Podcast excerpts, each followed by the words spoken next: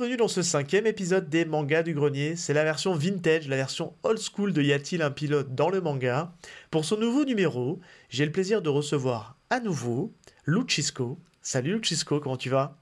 Salut, salut, ça va et toi? Bah écoute, ça va super. Je suis très très content de te recevoir euh, dans le spin-off euh, PDLM. Euh, pour rappel, tu étais venu euh, il y a quelques semaines parler avec nous de, de Furio, d'ailleurs, si vous n'avez pas écouté cet épisode, euh, on revient un petit peu sur le phénomène Furio et on parle notamment de Roku Denashi Blues. N'hésitez pas à aller, euh, aller checker ça, c'est le one-shot où on t'a reçu pour la première fois. Ouais, exactement. On avait fait un petit, un petit podcast sur le Furio. Et globalement, c'était aussi sur Roku Denashi. On est un peu allé en détail sur l'édition. Et on était même revenu sur mon parcours professionnel en tant que graphiste en début super intéressant. Ouais, c'était cool. Et, et voilà, moi j'avais bien apprécié. Du coup, quand tu m'as proposé pour euh, Toug, moi j'étais là. Enfin, moi je dis Toug, mais il y en a qui disent Toug, Ah, il va y avoir, il va y avoir débat alors. moi je dis Toff. Et eh oui, alors je dis Toug et je dis Game Gear. donc, euh, Alors moi aussi je dis Game Gear, mais pour autant je dis Toff. ah merde. Bref, on, on, pourra même l'appeler avec son appellation française qui est dure à cuire. Enfin voilà, vous l'aurez compris. Euh, aujourd'hui, c'est un manga du grenier qui, euh, qui est sous l'air et sous, l'air des, arts martiaux. Ça fait un petit moment que je vais en parler et c'est j'ai enfin trouvé un, compatriote euh, qui, je pense, est aussi fan que moi de cette série. Donc oui, aujourd'hui, on va vous parler de Toff de Tetsuya Saruwatari. Euh, donc c'est un, c'est un manga euh, qui a été, euh, qui est toujours, non, qui n'est plus édité, mais qui a été édité à l'époque de, des éditions Tonkam, avant, avant que ça soit racheté par, par Delcourt. Et je crois qu'actuellement, on ne trouve toujours pas les, les tomes. Peut-être un jour, ça sera réédité. J'y crois pas trop. parce que ça serait cool les premiers tomes, ils sont trouvables, mais les derniers, c'est une horreur. ben oui. Bah, D'ailleurs, petit aparté à ça, avant qu'on on enregistre, j'ai été regarder un petit peu les, les séries complètes euh, des 42 tomes donc de, de TOF, euh, ça se monnaie entre 300 et 450 euros hein, sur internet. Donc c'est ça frappe. Chose... Hein. Ouais, c'est ça veut dire qu'on est euh, on connaît quand même on est entre 8 et 10 euros le 12 euros même le manga. Ça fait un petit peu cher quand même pour un truc euh, d'occasion. Surtout que on va en parler tout à l'heure. c'est une édition qui qui a un petit peu mal vieilli dans le temps. Moi je les ai encore et c'est vrai qu'ils supportent un petit peu pas très très bien le poids des années. Enfin bref. Non. On en discutera. Avant de se lancer dans le, dans le phénomène TOF, parce que pour moi, on est face à un phénomène TOF, je voudrais te poser une première question. C'est de, connaître un petit peu ton, ton rapport par rapport au manga d'arts martiaux. Euh, est-ce que c'est un genre que tu kiffes? Est-ce que, puis si, si tu le kiffes, bah, est-ce que tu as, as éventuellement d'autres choses à, à name dropper dans, dans, un peu ton top 3 ou top 5 de, de mangas d'arts martiaux préférés? Ouais, alors moi je suis un gros gros. Bah, je l'avais déjà dit plus ou moins. Euh, par exemple, euh, euh, pour revenir sur un de mes contenus, quand je parle du Furio, j'ai dit que j'étais un gros client des films d'arts martiaux. Je me suis mangé tous les films d'arts martiaux qui existaient à l'époque. Et après, de là, euh, est venu, on va dire, le même amour dans les mangas. Et en fait, euh, bah, en vrai, si je devrais me positionner sur lequel j'ai commencé en premier, je dirais Dragon Ball et la première partie avec Sangoku Petit parce que beaucoup l'oublient, mais il y a une ambiance très art martial dans. Complètement, avec beaucoup de tournois. Dans, Ouais, il y a clairement des tournois et quand ça se bat, c'est des esquives, des points, des prises de soumission par moment. Puis après, plus on avance dans le manga, on, observe même des techniques d'entraînement, hein, euh, la, tortue, enfin la carapace de tortue, enfin des trucs que tu peux retrouver dans des mangas d'arts martiaux. Après, ça évolue dans un manga plus ou moins SF, on va pas se mentir. Ah bah et euh, mais après, globalement, si on veut rester sur du contenu pur en termes de, de mangas d'arts martiaux, si je devais donner mon top 3, je mets en, tout en haut de la liste la série euh, Tog Free Fight, tout ce qu'il y a derrière. Et Ensuite, tu vas retrouver Kengan Ashura, Baki. Mais après, tu sais, c'est un peu mêlé parce qu'il y en a plein d'autres. Est-ce qu'on compte les mangas de boxe? À ce moment-là, là, il y en ah a bah énormément. Pour moi, c'est les arts martiaux de boxe. c'est parti, Ashita Nojo, Rikudo, euh, euh, Hajime no Hippo. Après, tu as, aussi ce genre de manga qui met en avant les combats, pas forcément l'art martial, mais les combats. Et tu rencontres des personnages qui vont maîtriser tel et tel style. Euh, tu retrouves ça, par exemple, dans Sunken Rock, que j'ai bien apprécié. Euh, au niveau des découpages, ça se bat énormément. Je reviens aussi sur la plupart des fureux parce que t'as que ça. Mais Crows, c'est un des trucs que j'ai le plus apprécié, c'est le découpage et les chorégraphies de combat qui sont extrêmement bien exécutées jusqu'aux plus petits détails, pied d'appui, tout ce qu'il y a derrière. Euh, King of Ends aussi, j'aime beaucoup. Il y a beaucoup de bagarres dans, dans ce truc-là. Mais globalement, je mettrais tout ça en œuvre. Euh, après, tu as aussi plein de mangas sur le judo, le jiu-jitsu, le catch. Je pense à Garuden de, de Taniguchi. Et oui, je vous apprends pour les. Jiro Taniguchi a fait un manga sur le catch et c'est eh excellent. Ouais, très, très, vraiment très très bien. ça a très très bien. Je l'ai pas lu, mais je l'ai eu entre les mains et, et ça me donne envie de lire euh, Taniguchi euh, qui fait des arts martiaux. Ça peut être très rigolo. c'est vraiment très très bien. Après, il fait aussi de la boxe. Il avait fait euh, Blue, Blue, Corner. Ouais, c'était Blue Corner 0, c'est Matsumoto. Il a fait Blue Corner aussi et mais non, ouais, en fait, dès qu'il y a des points, il y a de la bagarre, il y a des règles, j'aime bien, je suis prenant parce que je pense que c'est là où tu retrouves plus ou moins l'esprit shonen. Et euh, après, quand ça va plus loin dans quelque chose d'un peu plus underground, seinen, du style tough, euh, bah, Kengan Ashura ou même Baki, je suis encore plus friand de ça. Donc voilà. Est-ce que tu, tu, tu, es, pratiquant d'arts martiaux? Tu en as fait euh? Euh, Non, non, non, je suis nul. J'ai fait de la boxe parce que mon père et mon oncle, ils en ont fait, mais c'était juste des petites brimades. D'accord. Mais sinon, non, c'est tout, rien de, de foufou. Non, après, il n'y a pas question d'être nul ou pas nul, tout c'est une histoire de, de faire avoir un volume d'entraînement un, peu plus, euh, un peu plus élevé ou pas, mais on, arrive, on a tous des capacités où on est fort dans tel ou tel domaine et il faut savoir l'exploiter, en fait, c'est tout. Après, je consomme énormément euh, de contenu lié aux arts martiaux. Euh, le MMA, que ce soit actuellement avec l'UFC ou à l'époque avec le Pride. D'ailleurs, euh, si vous connaissez pas le Pride, je vous en supplie, regardez quelques combats. C'est vraiment, vous avez l'impression que c'est un manga, mais bon, ça c'est un autre détail. Le Pride, la boxe. Et même des fois, je me mate des petits pour le fun, du kickboxing et récemment j'avais regardé quelques du taekwondo. C'est marrant. J'avais jamais regardé, hein, mais c'est vraiment c'est cool à regarder en vrai. Et eh bah ben, écoute, moi, c'est peut-être le, le, point faible, euh, je trouve, dans les arts martiaux. C'est un art martial qui est très très cool, le taekwondo, mais je trouve qu'en compétitif, euh, je le trouve pas intéressant. Mais vraiment pas du tout. Ouais, parce que il y a un délire un peu escrime, genre c'est des touches et tout ça, quoi. C'est un peu ça, ouais. C'est un peu ça. Et puis euh, ils exploitent pas du tout les points alors qu'ils ont des techniques de points. Alors moi je pratique, hein, pour info, euh, je, fais du, ah. je fais du karaté depuis pas mal d'années. D'ailleurs, j'ai un, je me suis lancé un petit, un petit challenge, enfin un peu de perso là. C'est la première fois que j'en parle. Je crois que ça, j'ai dû en parler dans d'autres épisodes, mais comme on parle d'arts martiaux, je, je, rentre un peu plus dans le détail. Moi je suis ceinture marron de, de karaté. Et, oh. euh, et, en fait, là, je me suis mis un objectif, c'est d'essayer de, passer la noire d'ici l'année prochaine ou maximum dans deux ans. Donc j'ai racheté les bouquins, euh, je, me, je, me, je, me, remets à, à, travailler un petit peu le, le, technique. Moi, je suis formation de karaté Shotokan, parce qu'il y a plusieurs variantes en fait dans le karaté. Et euh, je me suis essayé il y a maintenant 2-3 ans, un peu à la Muay Thai et au MMA qui sont des, des, sports hyper intéressants aussi. J'en ai fait pendant un an à peu près. Et c'est très très cool aussi parce que c'est c'est pas tout à fait les mêmes sports à chaque fois. Quoi. Donc, euh, et tu parlais du MMA, j'ai longtemps aussi consommé du MMA UFC, mais je trouve que le virage que prend aujourd'hui l'UFC, c'est que euh, c'est trop basé sur de la soumission. Et c'est pas ce que je trouve le plus intéressant. Voilà le grappling c'est pas ce que je trouve le plus intéressant. Moi j'aime beaucoup les sports de percussion. Et je trouve que c'est ce qui est le plus intéressant. Et je suis comme toi parce que là je, te fais un, un brofist à distance parce qu'on est à distance. Mais je suis un énorme consommateur de films d'arts martiaux aussi. J'en ai ah. beaucoup beaucoup beaucoup euh, moi je, suis à l'école euh, j'ai pas de honte à le dire mais moi j'ai 37 ans cette année. Et moi je suis de la génération Jean-Claude Van Damme donc, euh, ah, ah, on se comprend un peu. Moi aussi, j'aime trop ce mec. C'est trop. Donc, euh, et maintenant, euh, j'ai un maintenant que Jean-Claude Van Damme est un peu vieillissant, j'ai trouvé son, son comment dire, son, son acteur, son remplaçant spirituel, parce que c'est, je pense qu'ils sont un peu placé le flambeau de manière euh, de manière un peu informelle, mais c'est Scott Atkins qui, je trouve, est, ah, est, monstrueux euh, en, arts martiaux. Enfin, on pourrait clairement faire un podcast sur les arts martiaux parce que moi, je suis un, ah, un, gros consommateur de, de films d'arts martiaux, plutôt, pardon. Et, euh, et je trouve que c'est très très cool et j'aime les voir, les voir les mecs bien se battre, même si des fois c'est peu réaliste, on le sait. dans la, mais c'est de belles chorégraphies. Voilà, c'est de la chorégraphie, mais j'adore les belles chorégraphies. Donc, euh, mm. voilà. Et pour revenir au, manga, euh, au manga d'arts martiaux, euh, je te rejoins assez sur, sur tout ce que tu as cité, même si Baki, je vais peut-être me faire jeter des pierres, mais alors c'est sympa parce que j'ai lu un petit peu Baki, mais j'ai toujours été un petit peu gêné par le dessin qui, je trouve, me laisse un peu dehors. J'ai pas trouvé ça toujours, toujours très très intéressant au niveau de la manière dont c'est fait et la chorégraphie des combats. Euh, j'ai lu récemment, euh, pas très très bon, mais très plaisant à lire, le karaté, euh, karaté, karaté Kujin Minota, Suchi Minota, je sais plus ce que c'est le nom. Pas édité en France et pour autant, il aurait sa place, je pense. Mm. Puis après, bah, je te rejoins sur les, les hippos, sur Rikudo, sur, sur tous ces trucs-là.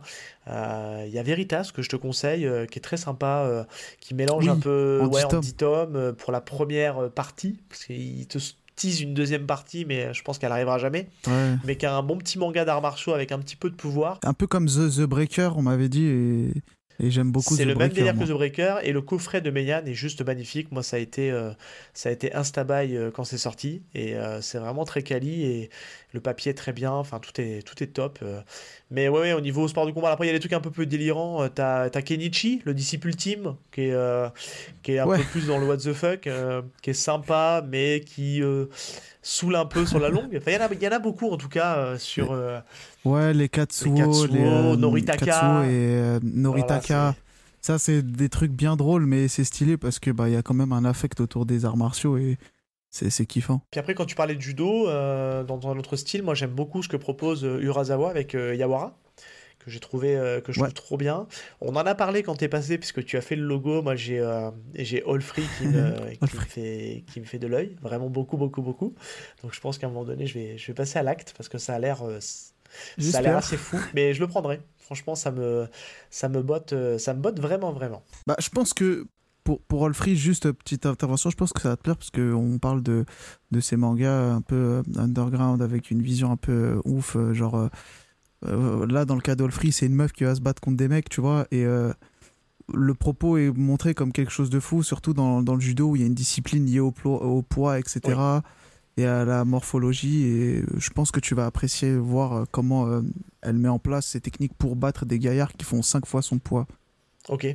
Ah oui, ça a l'air, ça a l'air très très cool. Ouais, ça a l'air très très cool. Mais c'est vrai qu'après, moi, comme venant d'un sport de percussion et euh, étant plus jeune, on a toujours fait euh, la promotion du judo plutôt que le karaté.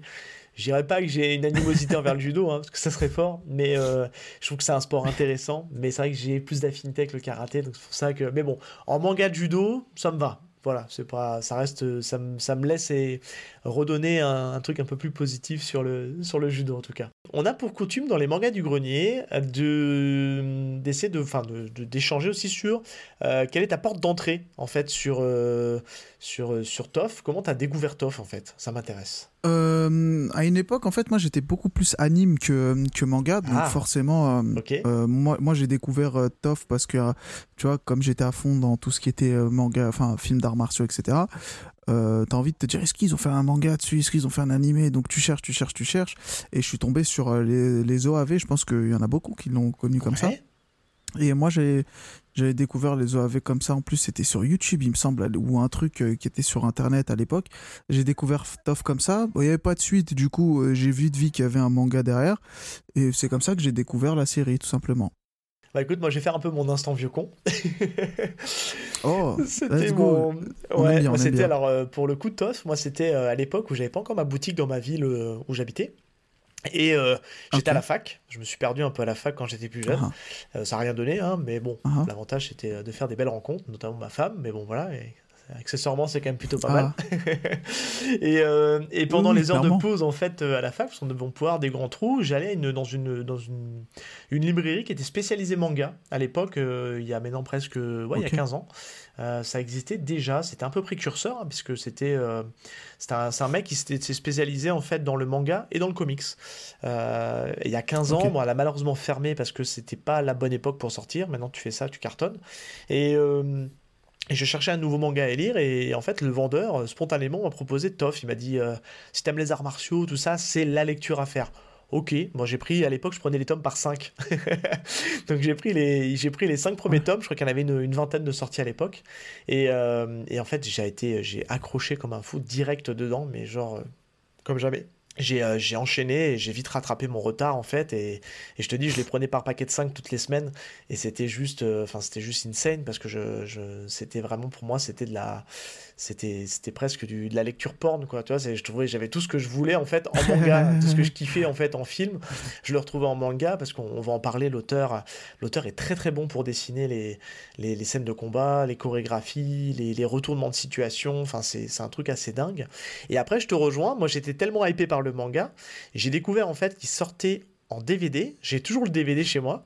Euh, le DVD, ouais, je ne l'ai pas avec moi, mais je pourrais, euh, je pourrais te le montrer un de ces quatre euh, par photo. Je vous le mettrai dans les réseaux sociaux pour que vous puissiez voir à quoi il ressemble. Alors, de mémoire, je crois que c'était un, un, DVD qui était édité chez Black Box.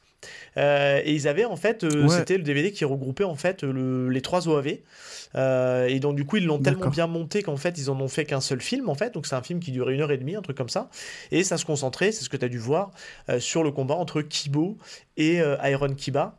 Et, euh, et, puis en fait, ah. bah, c'était euh, pour une personne qui avait jamais lu le bouquin, c'était pas dérangeant parce qu'ils avaient fait l'OAV de telle manière à ce que, bon, bah, grosso modo, tu as un début, tu as une fin, et puis ça pouvait te convaincre et ça pouvait satisfaire en tout cas. Mhm. Donc, euh, donc voilà comment j'ai découvert en tout, cas, en tout cas la série Toff, ça remonte il y a déjà quelques années quand même. Hein. Ouais, mais ça reste un des meilleurs, ça bouge pas ça. ouais, alors on va en parler parce que je, c'est, un des mangas que, j'ai le plus relu, mais euh, malgré tout, il y a quand même des petites choses qui ont bougé, euh, euh, notamment au niveau du dessin, où je dis, ah, quand même, c'était pas encore très abouti dans les premiers tomes, quoi. Ouais, non, mais on y reviendra. On y reviendra. Donc, on l'a dit tout à l'heure, donc c'est une, c'est un, c'est un manga qui est dessiné par Tetsuya Saru Watari, j'essaie de le dire à la, à la japonaise. Euh, il n'a pas fait que ça, ce monsieur. On va, je vais te laisser en parler, mais euh, il a fait donc d'autres séries euh, qu'on a eues en France. Alors, pas toutes, malheureusement, mais alors, il a fait la suite de Toff, qui s'appelle. Exact. New Toff au Japon, mais en France, on l'a renommé Free Fight. Parce que c'était à la mode. Ou alors Ouais, on va dire qu'il y avait le mot free fight, tout ce qui était bagarre, il fallait mettre pendant les années 2000. Je sais pas pourquoi d'ailleurs. Et euh, juste derrière, euh, ou en même temps, il me semble, hein, je sais plus si c'était derrière ou en même temps, il fait euh, Free Fight Origins, qui a été édité chez nous. C'est sorti, alors pour info, c'est sorti à peu près à la moitié, quasiment trois quarts de la, de la parution de, de Free Fight. Ils ont sorti ça en parallèle. Je crois même que c'était, on était quasiment à la fin que Origins sortait. Ah, exact, ouais. Il a fait du coup Lock Up, qui était un manga sur le catch, et après on y reviendra, le catch et son amour pour, euh, pour ce, pour ce sport. Ou, Lock Up qui est, sorti, euh, qui est sorti donc euh, après Free Fight, chez nous en tout cas en France. Et alors moi je l'ai pas lu parce que j'avais pas, j'avais pas envie de lire un truc en fait avec ce propos-là, parce qu'on on peut en parler deux minutes. Hein. Lock Up, c'est un manga en quatre tomes qui raconte l'histoire d'un catcheur qui est dans une ligue en fait indépendante et qui apprend en fait que bah, il a un cancer en phase terminale et du coup, pour autant, bah, il, va, il va se bagarrer à fond pour, euh, pour, euh, bah, pour essayer d'aller jusqu'au bout de son truc. Quoi.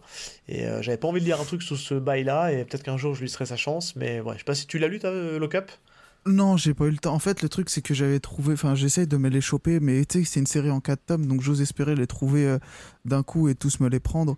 Mais euh, en plus, moi, bah, le catch, j'ai grandi avec.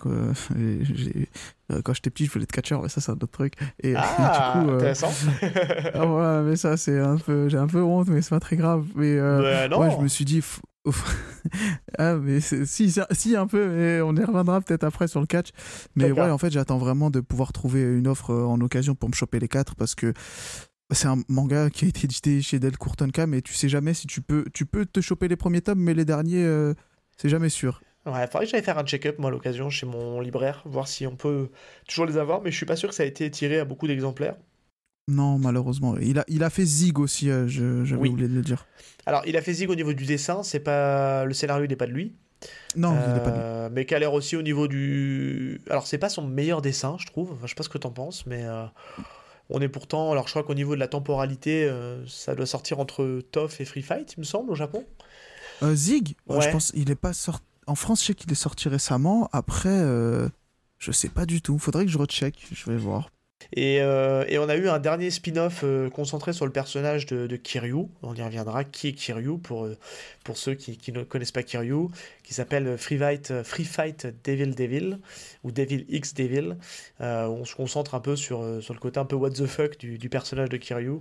Je l'avais lu, j'avais pas trouvé ça sans sas. bon, c'était histoire de. C'était pour les complétistes, on va dire. C'était pas, c'était pas le meilleur truc qu'ils pouvaient, qu'ils pouvaient proposer. Euh, alors, on va essayer dans, ce, dans, dans cet épisode-là de pas trop vous spoiler, même si. Euh, alors, on l'a pas dit, mais c'est un shonen. C'est un shonen neketsu. Euh, parce qu'il y a beaucoup de Neketsu dans ce, dans ce shonen. Euh, on sent qu'il est au bout et au bord de la rupture, et puis finalement, il arrive à renverser le combat. Ça se passe souvent comme ça, les combats, donc il n'y a pas d'énormes spoil.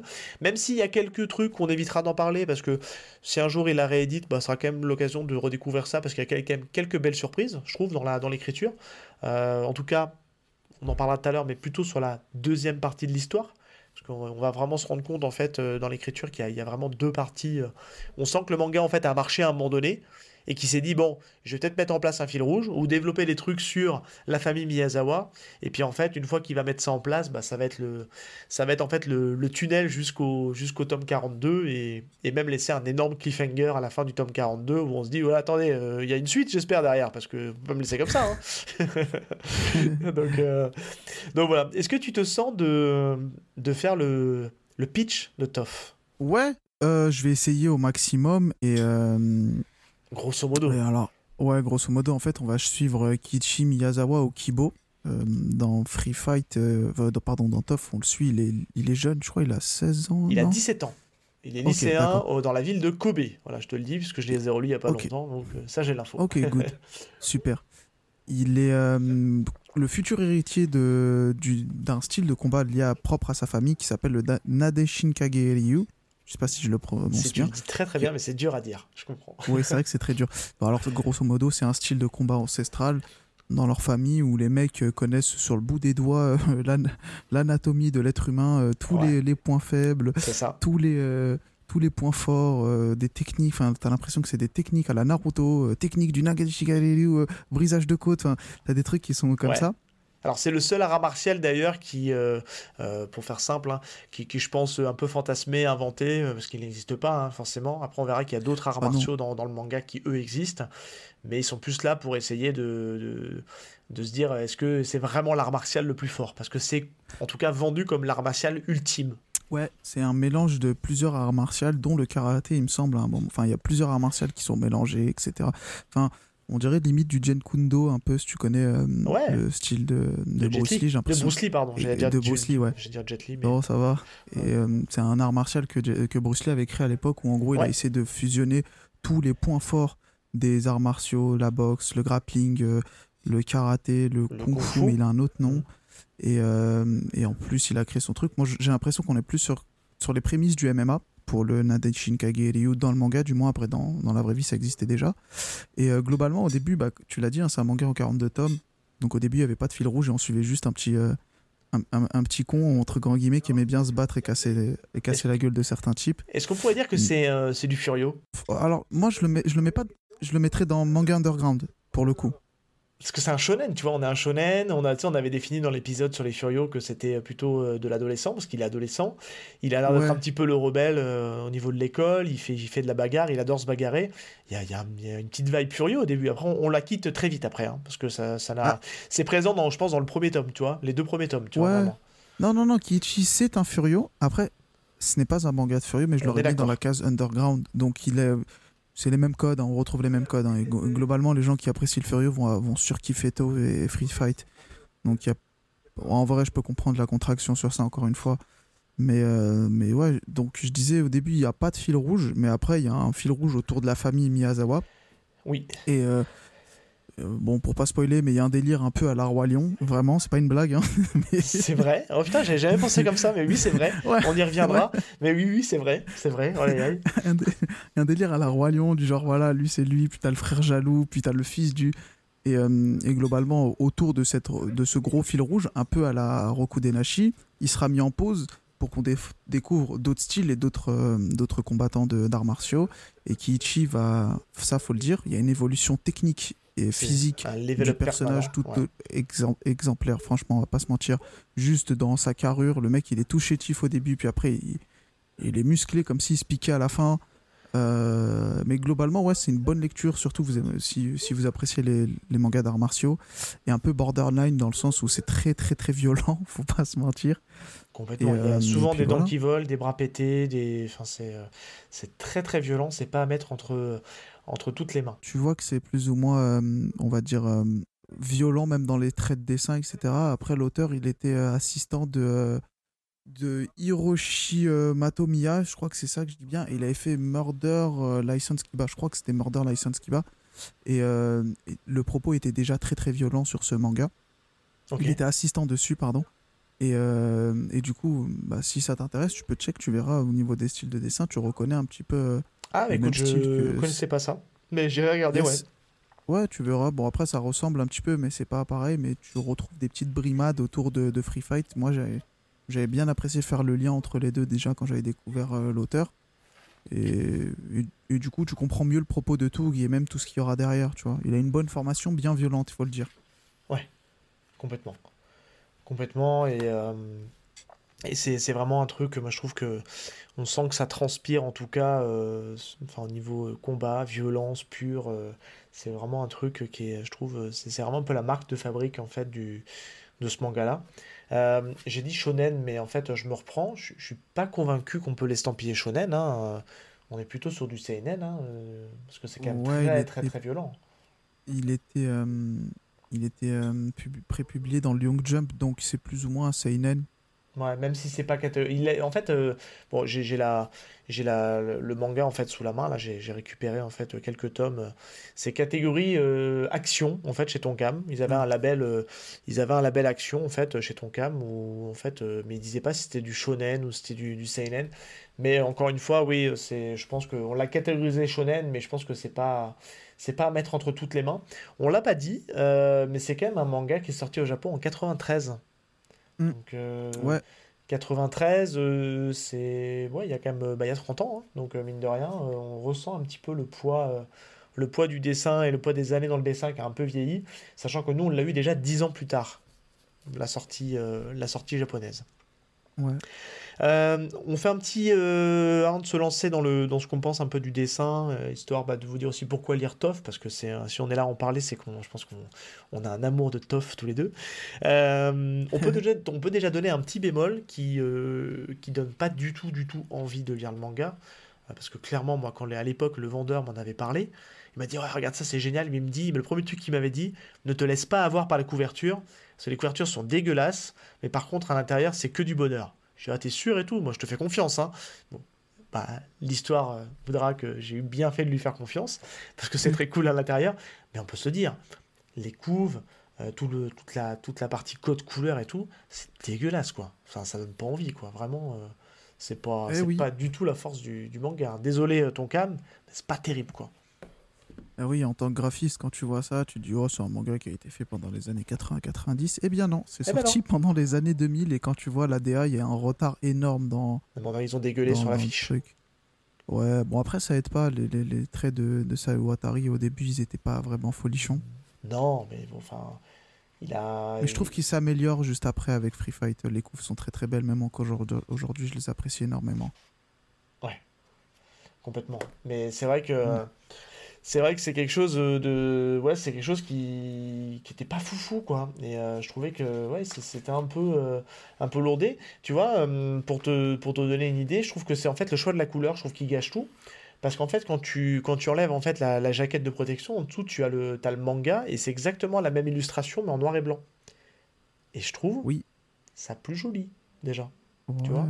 Parce qu'on n'a pas cette couleur qui dégueule là ce choix de couleur qui est, qui est vraiment mm. pas joli du tout et qui donne pas euh, du tout envie de, de lire, euh, de lire le manga. Par contre, ce qui est très très bien, ça on peut le dire, c'est qu'en fait c'est un manga, on en a pour son argent. Euh, pourquoi je dis ça? Parce qu'en fait, ils nous ont mis tous les bonus de l'auteur. L'auteur, en fait, à chaque fin de tome, ça c'est une, une coutume en fait dans cette édition, dans cette édition de Tonkam. Alors je suppose qu'elle est aussi présente dans l'édition japonaise. Mais en fait, l'auteur, en étant un grand passionné en fait de d'arts martiaux, eh ben, il fait une interview à la fin euh, bah, d'une personne euh, japonaise influente au niveau du Japon. Et ça, je trouve que ça, c'était très très cool. Et c'est hyper euh, riche en enseignement. Et puis on comprend un peu toutes ces influences en fait après qui vont découler dans le manga quoi. Il y a même Jérôme Le Banner hein, dans la liste.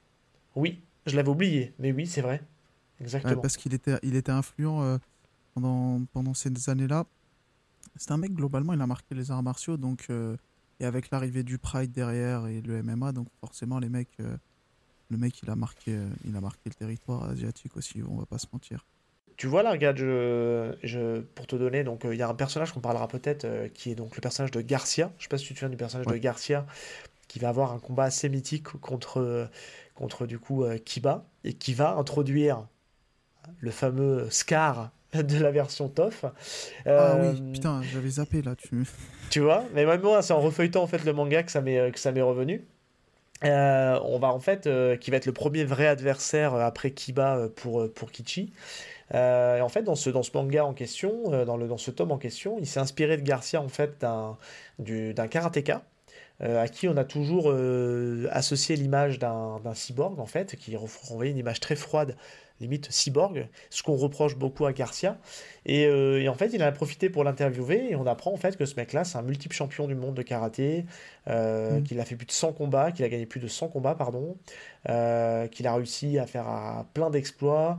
Enfin, voilà, c'est un mec mec qui pèse dans le game du karaté. Mais il n'y a pas que. Enfin, c'est. Voilà, c'est. Franchement, c'est que des trucs comme ça, en fait, dans le, dans le manga TOF, enfin, en tout cas, en fin de lecture, vous passez facile 10 minutes, un quart d'heure à lire en fait l'interview que, fait Saru Watari chaque fois de, de personnages influents du, du manga, de, enfin des arts martiaux. Pardon.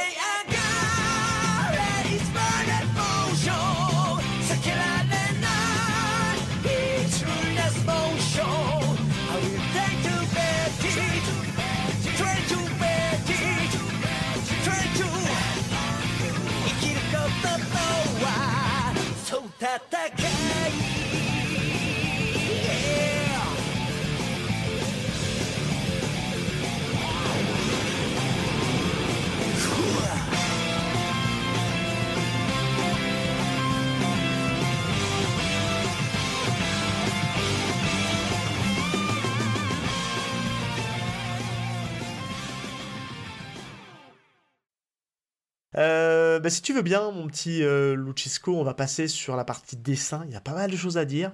Euh, je vais te laisser commencer. nous parler un petit peu du dessin de Saru Watari et son style bien particulier, surtout au début. Bon, moi j'aime bien être gentil en me disant que c'est son premier manga, qu'il n'y a pas eu de. Enfin, premier manga en tant qu'auteur. il me semble, hein. alors attends, je vais checker mes, mes sources. Il a fait d'autres choses avant. Ouais, il avait fait d'autres choses avant. En fait, non, du coup, je retire mon propos. C'est pas très beau. C'est vraiment pas très beau. Hum, euh, en fait, moi j'ai un problème même avec Free Fight, c'est les visages. Euh, C'est-à-dire que sur ça, il a pas changé. C'est, tu, tu, reconnais son style. Hein. Tu as l'impression qu'ils sont cons les personnages par moment. Et des fois, c'est, c'est, con, mais ils ont l'air cons et stylés à la fois. Je sais pas comment expliquer. Ouais, ouais, c'est ça. Et euh, après, le, le, gros point positif, c'est que quand tu es mangaka et que tu fais une bonne série longue, euh, tu t'améliores avec le temps. Et je trouve que. On lui a laissé le temps, surtout, je pense. Ah, on lui a laissé le temps. Bah, en même temps, 42 tomes, tu, tu, dois, tu dois suivre la cadence. Mais par contre, sur les visages, c'est pas le meilleur. Par contre, on en parlait en off, mais euh, au niveau de l'anatomie, c'était pas du tout fou au début, mais à la fin, le mec est fort. Euh, quand il te fait des détails, quand il te fait. C'est limite photogénique. Euh, enfin, t'as l'impression que c'est une photo par moment sur la gestion de la lumière et de l'ombre. Il est vraiment très puissant sur ça. J'aime beaucoup. mais tu vois, il y a ce côté visage un peu il y, a, il y, a, limite une ambiance euh, Uncanny Valley, si vous savez ce que c'est l'Uncanny Valley. Euh. Ben, euh, explique le, le concept d'Uncanny Valley pour ceux qui ne connaîtraient pas. Alors, l'Uncanny Valley, très grossièrement, c'est plus ou moins un visage humain qui est, entre grands guillemets, tellement bien fait qu'il a l'impression d'être faux. Je ne sais pas comment expliquer, c'est-à-dire que vous sentez qu'il y a quelque chose qui fait que c'est pas vraiment quelque chose d'humain en fait. Et des fois que c'est même très dérangeant par moment. Bah, il y a cette ambiance aussi dans Free Fight, surtout dans les yeux, quand ils se regardent entre eux ou qu'il y a une planche où tu vois leur visage de face et qui veut faire transmettre une émotion. On la ressent pas du tout dans les dessins. Euh, après, il s'améliore, même si c'est pas le summum de la perfection sur ça, il s'améliore et il tente euh, plus ou moins d'améliorer ce, ce, point-là. Euh, voilà, je suis vraiment en train de comparer les premiers tomes au dernier tome, mais sur les premiers tomes, je suis sûr, vous allez dire, mais c'est un malade, pourquoi il dessine des visages comme ça et des corps comme ça? Alors ouais, il y a un gros souci de proportion, hein, tu le soulignes, c'est ah important. On a des personnages, j'ai l'impression, qui font, qui font 3 mètres de hauteur, et Kichi qui fait 1m20 les bras levés. C'est assez perturbant parce qu'on se dit, attends, comment est-ce qu'il va les foutre Et ça, c'est souvent sur les plans larges, je sais pas si t'as remarqué, mais sur les plans larges, de, sur, des, sur des situations, en fait, on, on a cette impression un peu, un peu bizarre. Ouais, c'est surréaliste et il y, y, a un gros, gros souci de proportion. Il n'avait pas encore trouvé le trait, de, le trait du visage de Kibo. Il a beaucoup évolué son, son visage au fil des tomes. Et c'est vrai qu'en reprenant en fait le, premier tome là récemment, parce que j'ai repris une lecture de, de Toff il y a à peu près 2-3 euh, mois de ça, et je, je, prends vraiment mon temps pour lire ça parce que c'est du, du petit lait. Euh, son mm. visage, il ressemblait à rien en fait au tout début, à ce qu'on connaît aujourd'hui en fait dans le, sur la deuxième partie du manga et, et sur l'autre série qui est Free Fight, dont on parlera peut-être un jour. Et, euh, et surtout, il a un souci de précision et de régularité. On a des personnages, des fois, qu'on ne reconnaît pas d'une page à l'autre. Euh, je pense à son père, je pense à certains de ses, de ses sidekicks au début qui, bon, on les reconnaît pas. Et puis, en fait, ah si, en fait, c'est lui. Donc, euh, c'est assez perturbant, mais il y a un vrai glow-up. plus on avance dans les mangas, plus ça, plus ça évolue. Et puis, moi, je trouve qu'il est très bon pour dessiner, le, comme tu disais, l'anatomie juste du corps vraiment les muscles, euh, les, les, coups de poing, les coups de pied, c'est fait avec une telle précision, et puis il a une, il a une science du mouvement. Tu vois, autant je trouve que dans certains mangas, ce qui peut me frustrer dans certains mangas euh, de sport, et je pense notamment au dernier que j'ai lu en date, qui est, tu l'as cité tout à l'heure, qui est Kenga Ashura, Mhm. Kengashura, il y a, y a, des fois on voit pas les coups portés, ou il y a un effet qui fait qu'on voit pas vraiment le coup porté au visage. Il y a soit une cut ou soit un truc fait de telle manière que euh, là on a l'impression, je sais pas ce que tu en penses avec Toff, euh, bah, de regarder en fait un film d'arts martiaux où on voit le début du coup de poing jusqu'à sa percussion. Et on voit vraiment le poing euh, s'écraser sur le visage, le pied s'écraser sur le visage. Et moi, c'est ce que je veux, moi, dans un manga d'arts martiaux. Je veux voir les coups portés, quoi. Parce que ça me donne vraiment cette impression d'impact.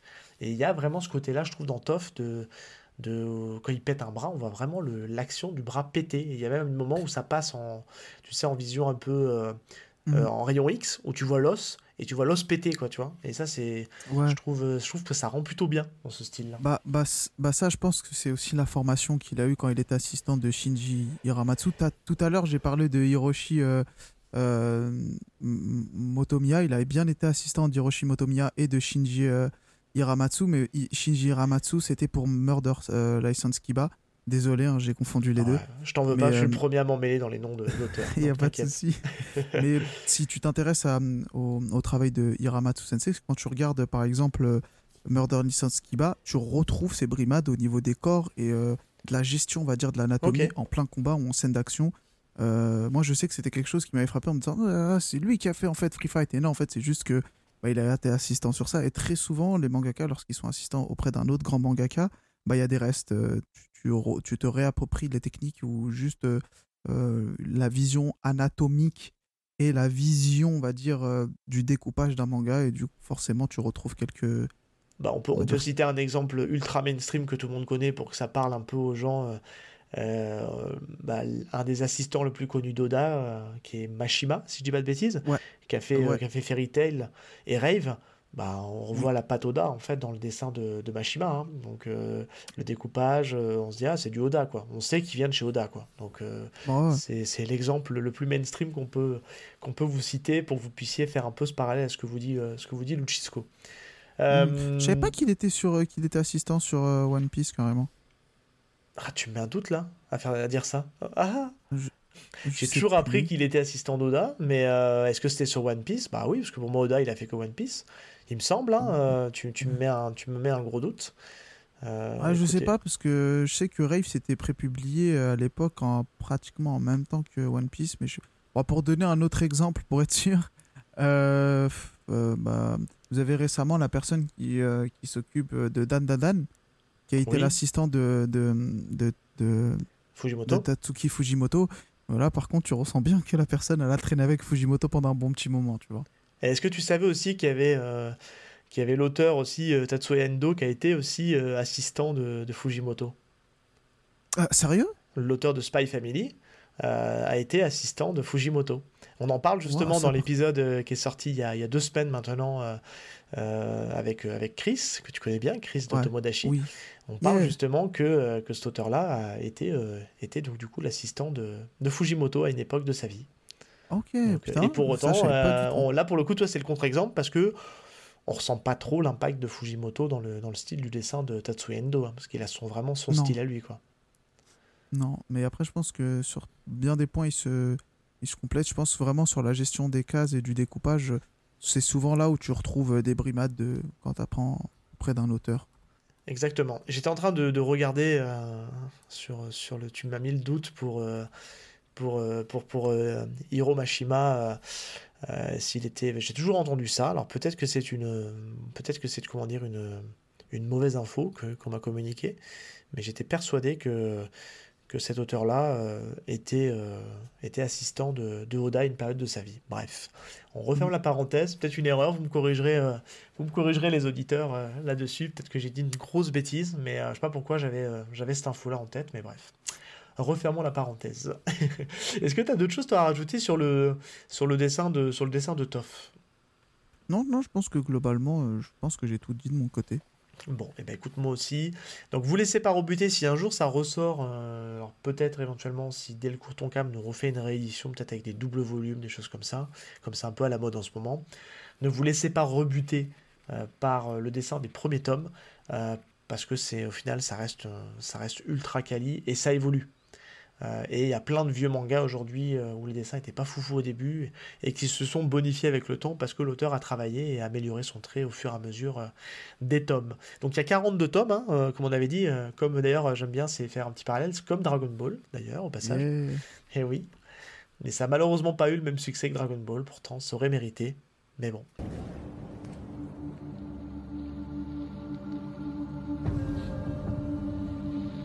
Eh, dis pas je peux y aller à fond Je me suis entraîné comme une bête, et je suis au top. Tu pourrais même te retrouver complètement paralysé, qui sait Tu sais, Kiichi, dans l'école Nada Kagiryu, l'observation est primordiale. Le teint du visage et la posture de l'adversaire traduisent sa condition physique, pour qui sait l'observer. En cinq teintes, on peut voir l'état des cinq viscères principaux sur le visage. Par exemple, une teinte bleue au niveau des yeux peut laisser penser que l'intestin est souffrant. Or, un intestin souffrant empêche le chi de circuler correctement, créant ainsi une faiblesse au niveau des jambes. Quand on sait cela, il n'y a plus qu'à viser directement les jambes. ben voyons. Alors comme ça, en m'observant, tu as trouvé mon talon d'Achille? Et encore, ce n'en est qu'un parmi tant d'autres.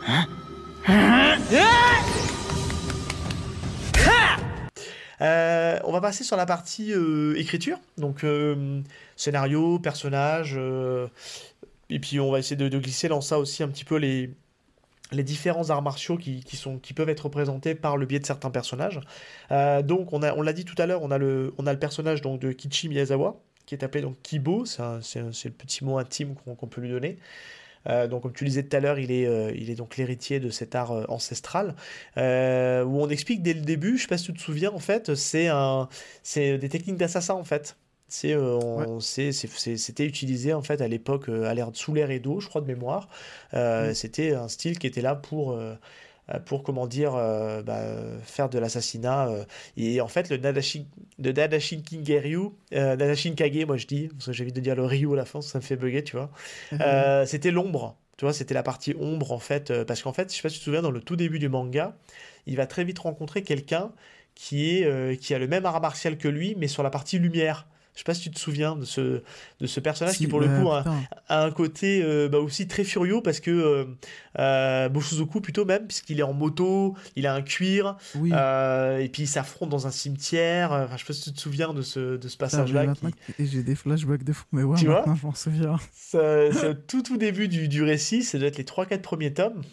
Et, et, en fait, il rencontre ce mec-là qui est, qui est typiquement, qui a le même arc que lui, mais sur la partie lumière. Donc, bon, au final, Kibo va avoir des, des difficultés et il va réussir à gagner, puisqu'en fait, on peut le dire, l'effet un peu de scénario de Toff, c'est que c'est qu'en fait, euh, il est toujours, il affronte toujours à chaque combat l'adversaire plus fort. Il va devoir faire un entraînement, un level up, et après il va réaffronter le, le la personne euh, qui est censée être plus fort que lui, et puis on va suivre le combat. Et, et ça, pour le coup, je trouve que dans l'écriture du combat, c'est quand même plutôt bien foutu parce que ça nous tient en haleine. Je sais pas si tu t'en regardes un bon souvenir de ça, mais c'était euh, très vrai. Bah, même dans. Bon, on parle pas de Free Fight, mais en fait, sur ce propos, c'est un des trucs que j'aime le plus parce que tu le retrouves aussi dans, dans Free Fight. T'as l'impression même qu'il a jamais de temps de repos, en fait. Genre, il finit un combat et après, tac, il attaque derrière et tu dis, putain, mais il est blessé, comment il va faire pour s'en sortir et tout. Et non, en fait, euh, j'aime beaucoup ce, cet aspect-là dans, dans, dans, le manga, en fait. Limite Dragon Ballesque. Ouais, bah, complètement. C'est euh, c'est le côté. Alors, ce qui est bien, c'est que ça, ça, ça, se veut un peu réaliste aussi, parce qu'on essaie de, de te rendre le propos crédible, en fait, dans le combat. Même si on se rend compte vite fait que c'est. Bon, et t'es bien gentil, mais le corps, il est pas aussi élastique que ça. Hein. Faut pas croire. Hein. Sur, sur papier, c'est réaliste. Après, ça part en vrille. Voilà, ça part un peu cacahuète, mais on sent quand même qu'il. Parce qu'il nous justifie à chaque fois, bah, toujours dans ses interviews à la fin de chaque tome, il nous justifie sur quoi il s'est inspiré pour créer ce personnage-là, et il veut essayer de rendre le propos le plus réaliste possible, même si on se rend compte, bon, hey, t'es bien gentil, mais ne nous la fait pas. Hein. Mais ça reste, ça, reste quand même, ça reste quand ultra cool. Et puis tu vois, je trouve que dans l'écriture, euh, tu vas me dire ce que tu en penses un petit peu, euh, on sent en fait vraiment qu'il s'est cherché au début. Parce que tu vois, donc tu as cette première partie où euh, on voit que c'est le lycéen qui fait des bagarres de quartier, qui assume pas encore son rôle, son rôle de, gardien, de futur héritier du, du, du, du Nana Shinkage. Et je sais pas si tu te souviens, mais il avait, une, il avait un crew avec lui. Parce que tu vois, il y avait un, petit, euh, un, petit, un petit gamin qui était un peu le bully de l'école, euh, qui devenait un peu tout de suite son fanboy, un autre gars qui restait avec lui aussi. Et ces mecs-là, en fait, on va pas comprendre pourquoi, ils vont littéralement disparaître au bout de 15-16 tomes, ou du tome 20. Euh, en fait, quasiment à la fin de l'arc Kiba et l'arc des catcheurs, on va plus le voir. On va plus les voir. Ils vont littéralement disparaître. Et il va prendre. Bah, après, on va partir sur un autre truc. Euh, C'était courant dans les mangas de cette époque-là de faire intervenir des personnages et de les faire disparaître derrière. Donc en vrai, ça ne ah choque même pas. Mais c'est même pas expliqué en plus. C'est, on les voit plus. C'est, il part dans un autre délire. Euh. Et euh, tiens, bah, d'ailleurs, qu'est-ce qu'on pourrait, pour moi, il y a, je sais pas ce que tu en penses, mais il y a, il y a deux grandes phases dans, dans Toff, dans les 42 tomes de Toff. Euh, alors quand je dis deux grandes phases, c'est les deux grands fils rouges. Euh, il va rencontrer plein de combattants différents avec des styles différents. Euh, mais grosso modo, on a l'air, on a l'air des catcheurs avec avec Kiba, qui est le, un peu le, grand chef des catcheurs, puisqu'il y a une, une sorte de de fédération des catcheurs japonais, où on apprend assez vite que Kiba, en fait, il a, il a un grief contre, bah, contre le Shinkage, puisqu'il a perdu à l'époque contre le père de, de Kichi. Bah, euh, faudrait que je me, je me remémore parce que ça, avait, ça datait énormément. Je sais que le catch, il avait une bonne importance dans, dans le manga, dans le sens où, à un moment, je me demandais si c'était même un manga de catch. Et euh, après, tu dérives très vite dans le sens où le catch est vraiment utilisé juste pour dire, bah voilà, c'est du catch.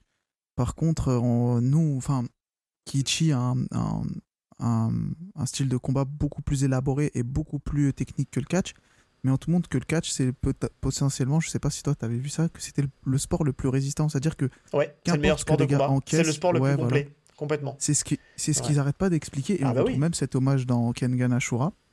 Ça, c'est un truc qui m'est resté en tête en me disant, putain, mais en fait, le catch, c'est vraiment le meilleur sport du monde à l'époque. Hein. Mais, euh, oui, mais complètement, tu as raison, parce que l'auteur s'en cache pas. Hein. il le dit à plusieurs reprises, en fait, que le catch est le, sport de combat le plus, euh, le plus complet, puisqu'il demande de la maîtrise de plusieurs arts martiaux. Et, euh, et, clairement, même si les, les, les combats sont fake, bah, n'empêche que ça demande une certaine maîtrise de son art pour justement rendre le truc le plus crédible possible, tout en étant fake.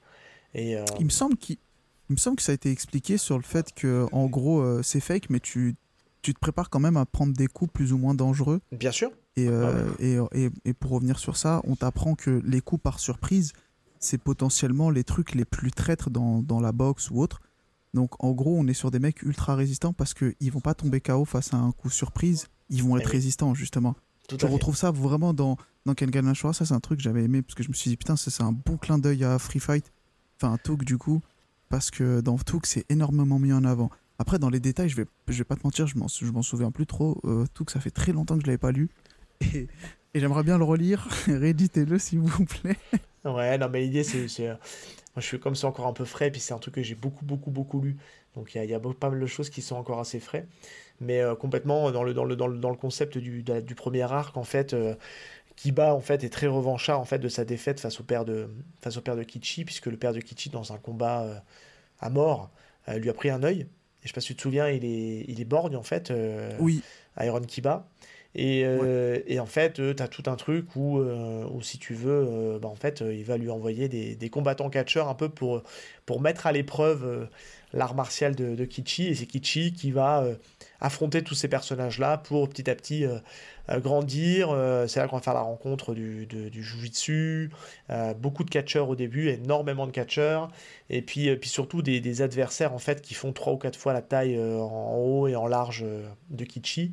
Et toujours, et puis là on va l'introduire, le personnage de, du père qu'on voit assez peu dans cette première partie de manga, qui va être là plus pour bah, le former, lui apprendre les choses, qui est très très dur avec son fils et qui lui fait subir les, les pires entraînements possibles. Je sais pas si tu te souviens, les, des fois les entraînements complètement what the fuck, euh, où on se dit purée, il va, il va clamser en fait, et puis, euh, et puis ça le rend meilleur. Et eh oui. Mais il en chie. Il en chie pas mal quoi. non, non, non, mais. Euh, sur ce point-là, après, on va y revenir sur le deuxième, quand on rentre directement dans l'histoire familiale et tout ça, on découvre une partie encore plus folle de ce qu'on a pu découvrir parce que voir des mecs se faire castagner dans tous les sens, leurs bras péter et se relever quand même avec la partie catch, quand tu passes vers la partie plus ou moins où on met en avant euh, les arts martiaux, là tu vois un propos beaucoup moins réaliste et tu te dis mais qui a fait ce manga? Je, veux dire, les mecs sont là, ils surdéveloppent leur corps, hein, littéralement, t'as l'impression qu'ils sont piqués à je ne sais quoi. Et, euh, et c'est dingue, vraiment c'est dingue. Mais on en parle, hein, ils en parlent en fait dans le manga. Alors je crois que c'est plus dans Free Fight, hein, de mémoire, où on a ce côté euh, dopage qui est mis en avant, puisqu'il y a ce fameux il y a ces fameux tournois auxquels participe euh, Kibo en fait dans, le, dans la deuxième partie de TOF, dans, Free Fight New TOF. Là, c'est un peu moins abordé, puisqu'ensuite, après, on a ce. Une fois que l'ère euh, Kiba est finie, on va passer à la, au gros morceau du manga, puisque je pense que le, vu que le manga a plutôt bien marché, euh, l'auteur, je pense, décide d'aller à fond en fait sur le sur l'héritage familial et sur la famille Miyazawa, puisqu'en fait, on n'a pas rencontré tous les protagonistes Miyazawa, et on verra que même au bout de 42 tomes, on n'a pas vu tout le monde. Il y a encore du monde derrière, mais ça, on se le garde pour une pour une prochaine émission. Mais là, on va surtout rencontrer la, la terreur euh, Kiryu Miyazawa, euh, qui est donc le ah, frère le, frère jumeau de, de Seiko Miyazawa, donc le père le père de Kichi. Le père de Kichi, euh, qui lui pour le coup est juste euh, complètement baboule et, euh, et qui, bah, tu l'as dit, je te laisse en reparler, c'est, il est jaloux de ne pas être l'héritier légitime en tout cas. Mmh, ouais, parce qu'en fait, on, on, l'a pas, on l'a pas mentionné tout à l'heure quand on parlait du Nanda Shikage. Le Nanda. Oh merde! Tu vas Shikage Ryu. c'est que certes, tu as plus ou moins une arme, hein, parce que c'est une arme le truc, parce que tu peux te soigner et péter l'adversaire, mais il y a toujours cette volonté pacifiste d'utiliser cet art juste en tant qu'art et pas pour euh, détruire les gens. Et Kiryu, il a une vision beaucoup plus euh, négative de, de la vision Nande Shigai. du style, du coup, il, n'est pas l'héritier légitime et il développe une haine envers. Euh, alors, il n'a pas vraiment une haine envers Kichi, il veut l'utiliser comme arme, et ça, c'est développé juste dans Free Fight. Mais dans Tug, tu vois qu'il veut mettre tout ce qui est avec son frère. Donc, contre lui pour lui montrer qu'en gros il est meilleur. Donc il fait tout pour lui prouver qu'il est meilleur que lui en combat, qu'il maîtrise mieux le style et que c'est lui le, réel digne héritier de ce style. Et on va retrouver un truc plus ou moins roi lionesque, on va dire.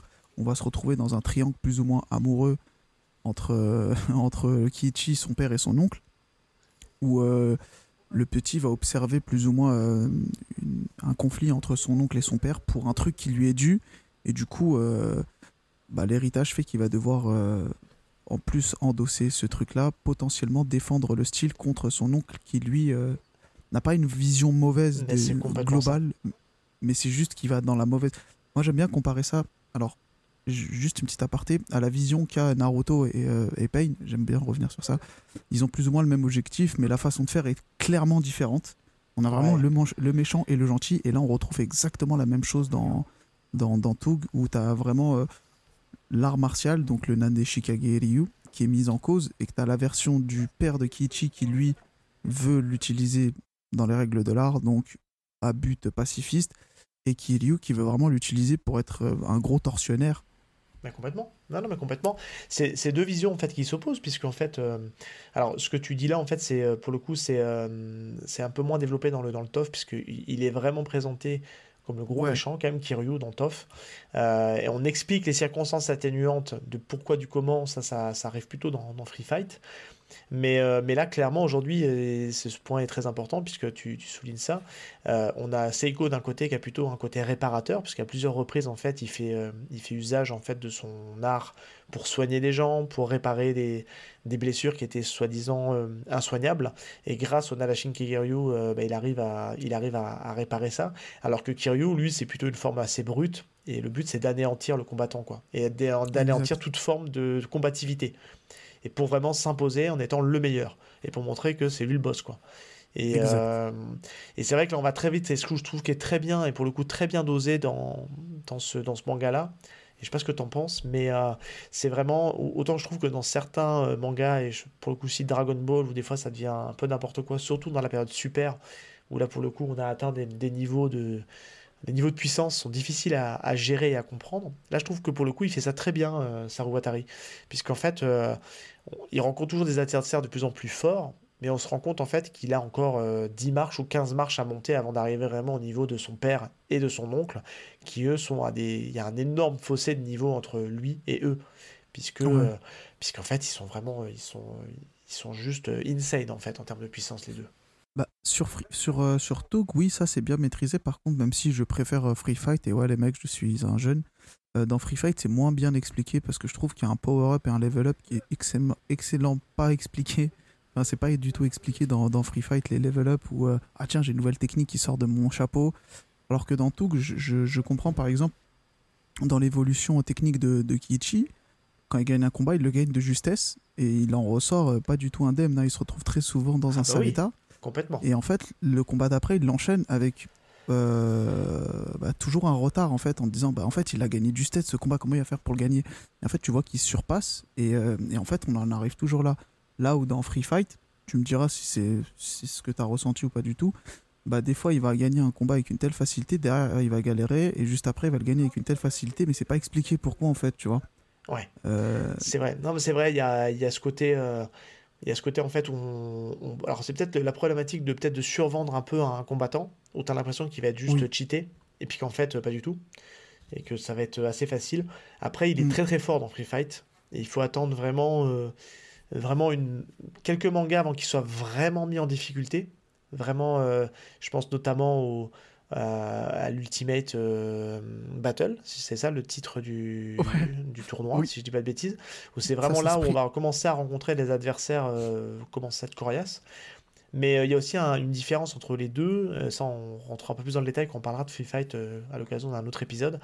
Il y a le côté mystique du, du, de l'art martial en fait qui est un peu exploité dans TOF, surtout vers la fin.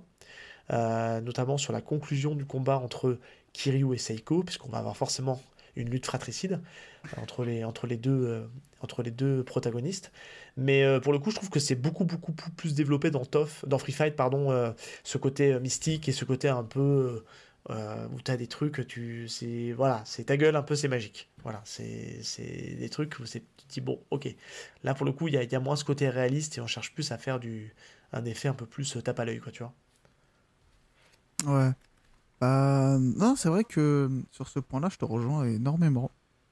Il y a aussi ce délire. Euh, bah, tu viens de parler du, style tape à l'œil. Moi, juste quand on te présente un personnage, tout de suite, il, impose le charisme et, le respect, tu vois. Quelle que soit la personne. Et tu te dis, ok, donc là, on est face à un mec qui est trop chaud. Alors, tout le temps, tu te dis ça. Et après, quand, il, quand le combat se termine, t'es en mode. En fait, il est toujours aussi chaud. Genre, en fait, tu... je sais pas comment expliquer, mais dans ma lecture, je le, je le ressentais souvent comme ça. Ouais, non, mais c'est clair, c'est clair. C'est... Il arrive, en fait, euh, je pense que ça, c'est aussi un effet du dessin où il arrive à, faire, euh, à matérialiser, en fait, l'aura de, des combattants. Et, euh, et, je trouve que dans la posture, dans, le, dans la façon de dessiner les, les, personnages de manière très stoïque, de manière très. j'avance avec mes muscles et puis ça impressionne, tu vois, ça impose. Et c'est vrai mm. que c'est, c'est toute une alchimie, il y a une atmosphère, en fait, dans les, dans les mangas, dans ces mangas-là, qui fait que c'est. Ça rend, le truc, ça rend le truc très très cool en fait. Et, euh, et, tu vois, juste pour en parlant d'atmosphère un peu euh, où tu sens l'aura vraiment meurtrier, j'ai, moi je pense, tu vois, on en a, on en a tu parlais tout à l'heure, mais euh, un des personnages marquants, moi je trouve, du, du manga qui va nous occuper pendant quelques tomes, c'est le manga, c'est le, personnage de Garcia en fait, le personnage qui est, qu'on va apprendre après, qui est, qui est, manipulé par, par Kiryu. Et ce personnage-là, il est juste, il est juste ouf parce qu'en fait, il, il, arrive en fait juste après la fin du combat contre Kiba où on se disait putain, waouh, Kiba c'était un gros morceau quand même. Hein. Euh, il en a chié, euh, enfin il en sort pas indemne. Tu sentais que c'était vraiment, est arrivé à un niveau de puissance assez ouf. Et il s'avère qu'il y a un combat entre Garcia et Kiba qui fait que ça remet tout en cause. Je vous dis pas quoi, parce que ça, ça, mène à un truc assez important dans l'histoire de ce manga-là. Euh, et ça remet tout en cause. Et c'est le premier adversaire où on sent que Kibo va en chier, passez-moi l'expression, et que ça va vraiment être compliqué. Et, euh, et on va avoir du mal à s'accracher à ce méchant. C'est un vrai bon méchant, euh, hyper froid, c'est pour ça qu'il le compare à un cyborg. Après, ils vont le développer, on va apprendre des choses sur ce personnage-là, de pourquoi il est comme ça. Mais moi, je trouvais que c'était un, un, arc très très cool, juste avant d'arriver après sur la partie de, vraiment rentrer en profondeur sur le personnage de Kiryu. Quoi. Je sais pas si t'avais aimé dans ce passage avec, euh, avec Garcia. Oui, oui avec Edgar Garcia, et je crois que c'était ça son nom. Ouais, c'est ça, exactement, le Brésilien. Ouais, exact. Bah, là, c'est là où on rentre dans les prémices, euh, on rentre dans du MMA pur et dur en fait. Ah bah, et, euh... je crois, il me semble, de mémoire. Hein, ouais, exactement. Et je pense, que, je suis pas sûr, mais je pense, faudrait qu'on check, qui s'est inspiré de la famille Garcia, qui est une famille euh, très célèbre du jiu-jitsu brésilien. Et en fait, c'est marrant parce qu'ils les utilisés comme. Enfin, Edgar Garcia dans, dans, dans c'est un, un, méchant. Et, euh, et, et euh, l'auteur Tetsuya Sawatari n'aime pas du tout la famille Garcia. Euh, du coup, je pense que c'est lié. Donc, juste pour le truc, mais c'est vrai qu'au niveau juste d'un point de vue visuel, il ressemble énormément à Kibo. Et, et, il est présenté plus ou moins comme son rival, tu vois. Ouais. Donc, donc, on a vraiment le l'oncle qui a son fils, entre grands guillemets, qui va le faire combattre contre son petit-neveu, contre son frère. Donc on les limite sur quelque chose de très fratricide. Et euh, je me souviens que c'était très violent le combat entre les deux. C'était vraiment très très très violent. Très très très violent. Je suis en train de, je suis en train de me, souvenir. Mais euh, putain, oh, oh, putain, c'est vrai que c'était violent. C'était vraiment très bah violent. oui, c'est ultra violent. Il y a le mec se battait dans la cage et il y avait du sang partout. C'était affreux. Ouais, non, non, c'est un, c'est un manga qui, bah, qui fait pas dans la demi-mesure et je trouve que je trouve que ouais, c'est plus on avance, plus on, il nous trouve des, des trucs vraiment, euh, vraiment hyper intéressants euh, dans l'écriture, dans les combats. Enfin, il y, a vraiment quelque chose de très très cool à lire. Moi, je trouve que c'est. Enfin, encore une fois, hein, comme on se le dit, si vous êtes fan d'arts martiaux, fan de films d'arts martiaux, je trouve que je trouve que ce que fait Saru Watari avec les, la série TOF et après plus abouti Free Fight, c'est du c'est du c'est de la c'est voilà c'est de la bonne art martiaux porn ou un truc comme ça enfin je sais pas comment on pourrait le dire si on parle de c'est du contenu qui, qui, est très très cool à lire et euh, j'aimerais vraiment qu'il le réédite et s'il le réédite pas sortez-le en numérique les gars ça vous coûtera peut-être moins cher mais euh, on appelle Mangayo peut-être on leur dit euh, vous voulez pas prendre les droits de, de TOF et les mettre sur votre plateforme il faut voir avec Kevin mais je pense qu'il serait je sais pas s'il serait d'accord mais il faut voir moi j'aimerais bien mais ouais, pour revenir, bah, pour revenir sur, euh, sur le MMA, cette petite aparté, la deuxième partie du, de, de, TOC, de TOF, elle est vraiment centralisée sur le MMA. La première partie, on était sur du catch, mais la deuxième, on part sur du MMA. Et euh, on commence à regarder, on commence à observer des complexes de combat qui sont clairement inspirés du Pride. Donc le Pride, pour faire, euh, je reviens dessus, c'était une organisation à l'époque. Ouais, en fait, le Pride FC, c'était en gros l'UFC de, de l'époque, en fait. Et euh, c'était, c'était au Japon, c'était dans le Tokyo Dome. Ça, ça s'est arrêté pendant les années 2000, mais il y a eu un prime aussi justement pendant les années 2000, parce que je pense que de mémoire, il a été racheté. Et, euh, et à ce moment-là, on observait tout type de combat à l'intérieur, et on était vraiment sur quelque chose de qui ressemblait à la, à la deuxième partie de Tog, et justement à Free Fight. On avait des mecs qui faisaient du, du, du MMA, qui des mecs qui faisaient de la, du catch, de la boxe, euh, de tout, vraiment de tout. Et en fait, on n'était pas sur quelque chose où on, priorisait le grappling. C'était si tu avais un mec qui faisait un, sport de percussion et un autre qui faisait du judo ou autre, bah on allait les mettre et démerdez-vous les gars, c'est à vous de montrer que votre art il est meilleur que l'autre, tu vois. C'était ça le, principe à la base de, ce, de ce, championnat-là, euh, c'était d'affronter tous, les, tous les arts martiaux et puis voir qui, qui ressortait le meilleur en fait au final. Et, et, euh, franchement sur, sur Tug et même Free Fight, on, on, sent vraiment l'inspiration. je, je, suis persuadé que Saru Watari s'est inspiré, mais surtout dans Free Fight, à 100 000% du Pride. Euh, dans la deuxième partie, c'est fait timidement, genre le fait d'avoir mis des cages alors que dans le Pride, il n'y en a pas.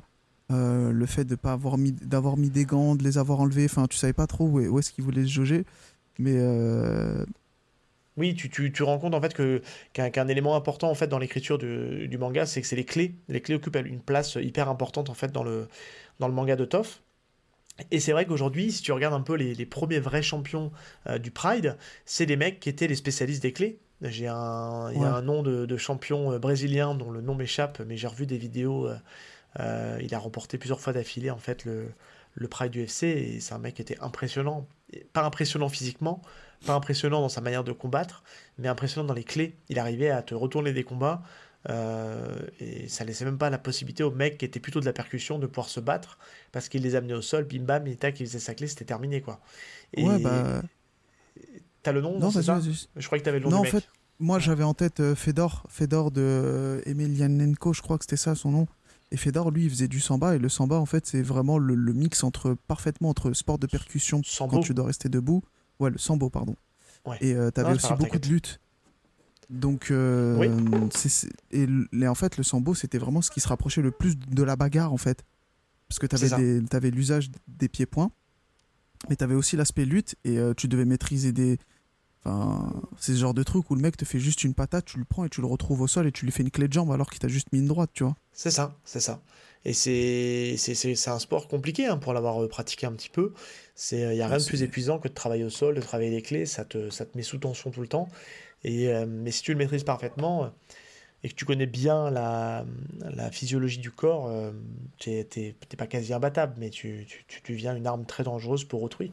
Et, c'est vrai que tu le ressens aussi dans le Dantoff puisque la, la place des clés est, ultra importante. Alors les percussions le sont, mais on sent que euh, des fois il est plus efficace en faisant une bonne clé.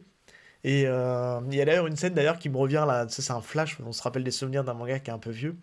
Il y a un personnage à un moment donné qui, qui est vendu, qui, a une tronche un peu de, de, un peu de bon à rien, tu te dis oh, il est pas très très fort, et il arrive à un moment donné à battre un mec qui a l'air surpété, et il lui fait une technique à un moment donné, je sais pas si tu te souviens de ça, où il, fait tout un jeu de clés, un jeu de travail au sol, et il finit en fait par lui attraper en fait les côtes et il tire les côtes. Ah oui.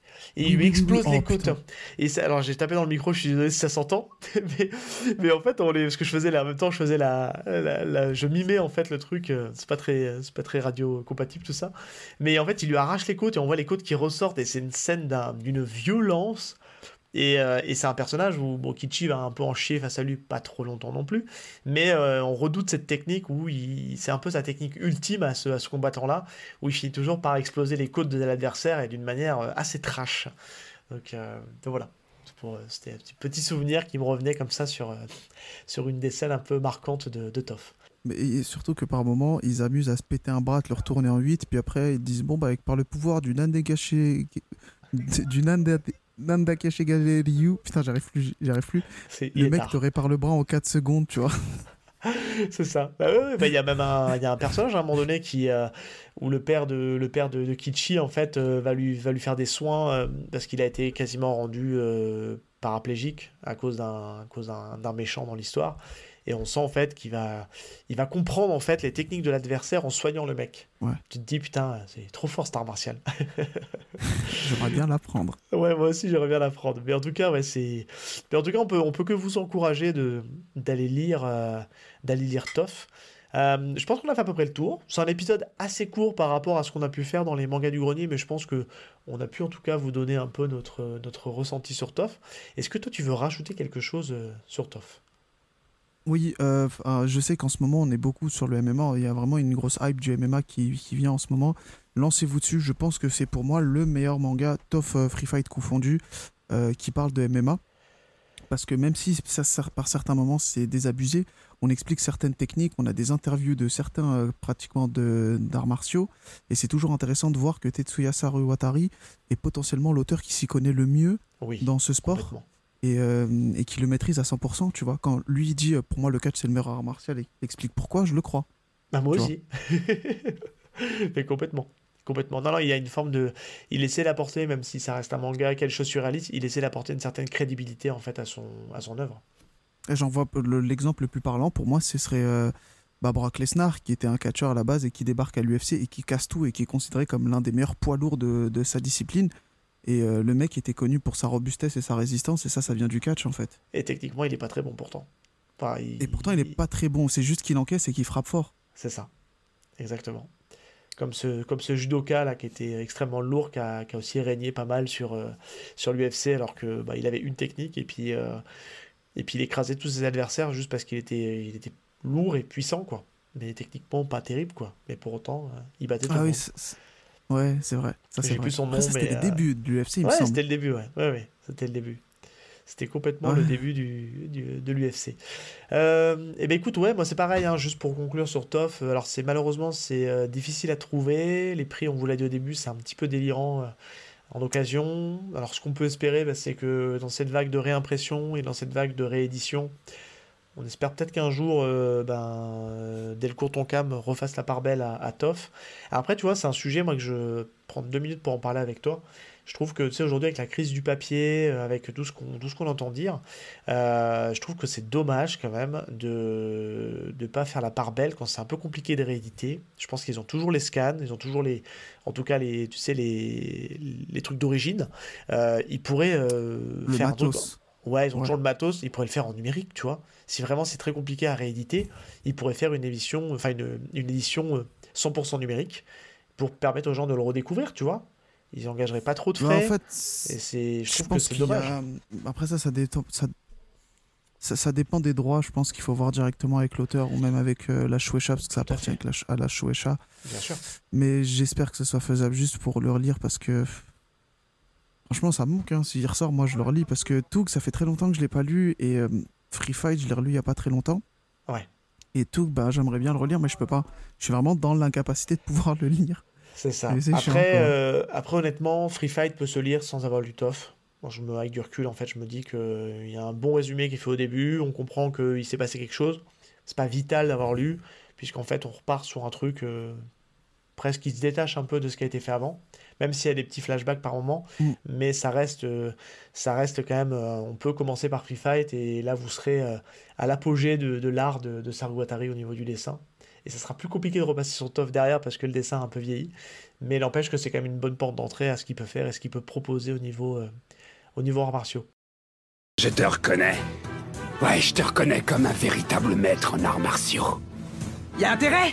J'ai hérité des gènes de mon père et il est dix fois plus fort que toi. Alors ça me ferait mal au slip si tu te prosternais pas. La prise du diable. Tu me crois assez con pour me faire avoir une deuxième fois? Non! Je n'ai pas fini! Ma vraie botte secrète, c'est ça! C'est quoi encore cette prise? Alors là, je comprends pas. C'est une variante de la prise du diable que vous lui avez apprise. Ceux qui m'approchent vivront, et ceux qui m'imitent mourront. Ceux qui savent créer en s'inspirant du maître évoluent, tandis que ceux qui se contentent de l'imiter meurent. Prise originale de Kishi Miyazawa La prise du diable inversée Dans cette position, tu ne peux pas te dégager en te servant de ton cou Tu es mon prisonnier Euh, si tu veux bien, on va, on va conclure et euh, on va, histoire de conclure, Yes. est-ce que tu peux me. Je me dis, ça peut être très cool de faire un petit parallèle avec le ciné puisque tu m'en as parlé au début, donc ça me donne une idée.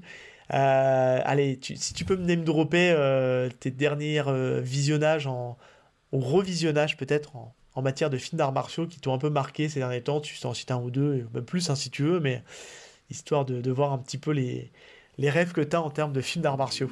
Hmm. J'en ai un que j'ai re-regardé récemment parce que c'est un de mes préférés. Et bon, alors on n'est pas vraiment sur de l'art martiaux pur, mais il y a vraiment des. enfin, c'est The Raid, le 1 et le 2. Ah bah si, complètement, il y a des arts martiaux dedans, je te rejoins à 200%. Pour The Raid, en fait, le truc, c'est que on est, euh, il y a beaucoup d'arts martiaux, mais on est plus sur un truc qui ressemble à la Sunken Rock, du genre ils montent des étages, ils se battent un par un. Mais les combats, ils sont tellement beaux, ils sont tellement bien chorégraphiés. Et moi, je suis de l'essence euh, dans les films d'arts martiaux. J'adore énormément les chorégraphies. J'ai un profond respect pour les mecs qui font les chorégraphies. Et euh, je trouve que c'est parfaitement exécuté. J'aime énormément.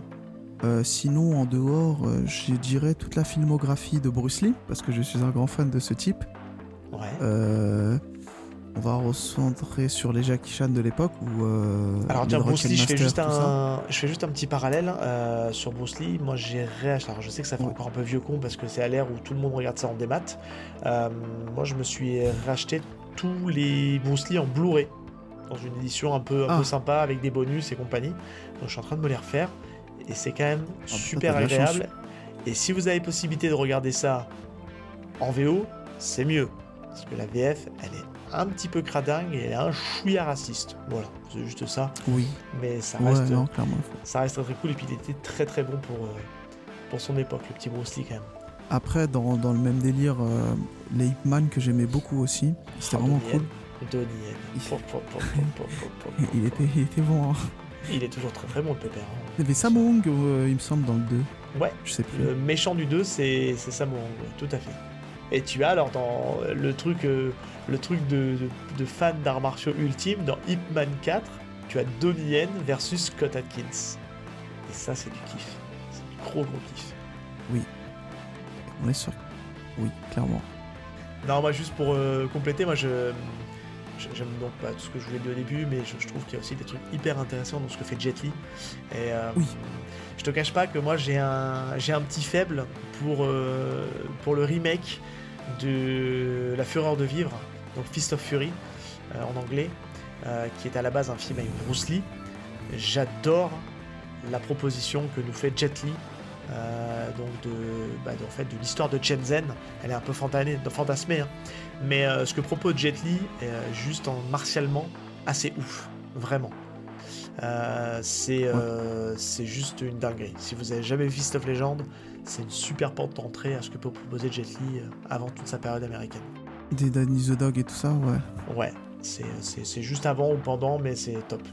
Il y a un film que j'avais vu récemment qui m'avait surpris parce que c'est sur ses chorégraphies et pourtant je pensais pas. C'était Shang-Chi qui est un film Marvel. Je Et pas vu. euh, il est très bien. Je vais m'expliquer pourquoi. Parce qu'il y a une scène qui se passe dans le bus et le- les chorégraphies m'ont rappelé énormément quelqu'un. Je me suis dit, mais il y a un truc. Le fait d'utiliser les décors, etc., ça, me ça fait très film Jackie Chan Ah qui, bah oui. lui, dans ses films, utilise énormément les décors, les assiettes, les toilettes, les, les baguettes, tout ce que tu veux, quand il se battait dans des restos. Et là, on utilisait par exemple euh, la porte, les trucs.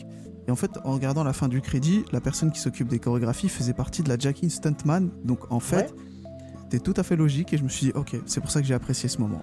Voilà. Ouais, ouais, Donc, il a je vais une, m'arrêter on peut le ça. dire, euh, Jackie Chan, il a, fait, il, a eu, il a eu une école en fait euh, qui porte son nom et, euh, et où il avait, euh, il avait des gens qu'il a formés à son, à son art et à sa façon de jouer, à sa façon d'encaisser. Il y, aurait, il y aurait beaucoup de choses à dire aussi sur Jackie Chan.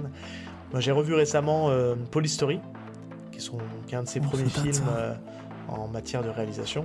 Qu'est-ce qu'il y a? J'ai dit, oh, ça date ça. Ouais, ouais, oui, pardon, excuse-moi. Oui, oui. Ah oui, oui, ça date, hein, c'est les années 80.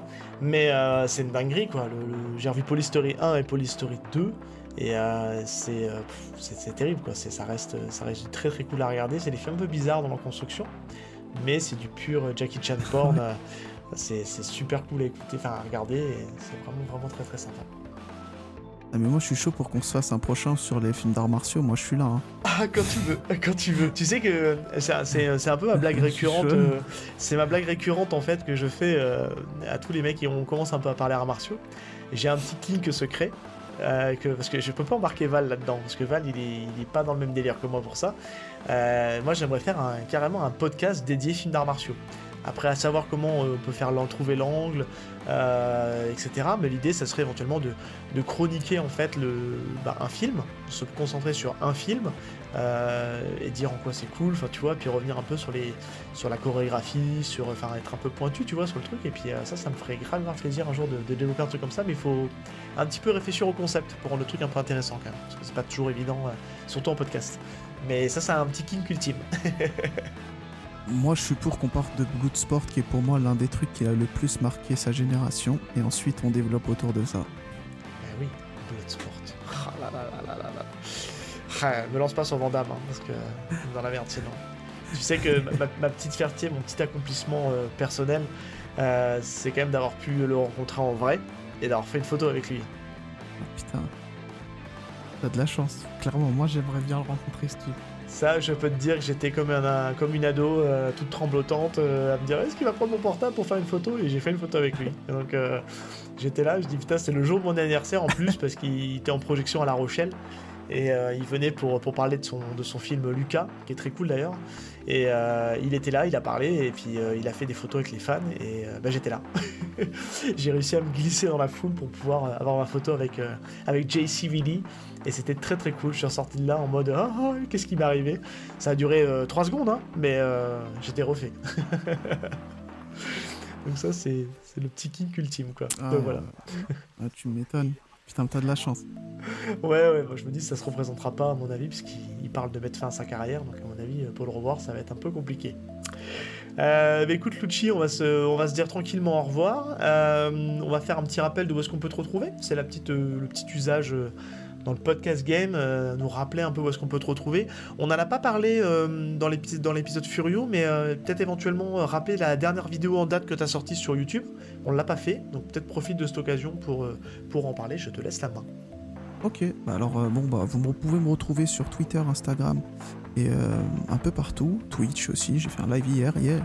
Euh, et euh, sinon, mon contenu principal, le contenu que je protège, le, celui où je me mets le plus à fond pour vous partager mon amour pour le manga et des fois le cinéma, c'est YouTube. Et en parlant de cinéma, j'ai fait une vidéo, enfin ma dernière vidéo en date, c'était la vidéo sur Chainsaw Man où je parle de Chainsaw Man de Tatsuki Fujimoto. Je fais un parallèle avec le cinéma et Quentin Tarantino et d'autres films qui m'ont marqué, qui m'ont rappelé le style de Fujimoto sur euh, oh Chainsaw Man, et à la fin, je fais une comparaison sur l'écriture du personnage de Deji et je la compare à celle de Travis Bickle de Taxi Driver parce que je trouve que ces deux personnages ont extrêmement beaucoup de points communs puisqu'ils sont les deux les victimes d'une société dans laquelle ils veulent participer dans leur pays respectif et dans leur époque respective.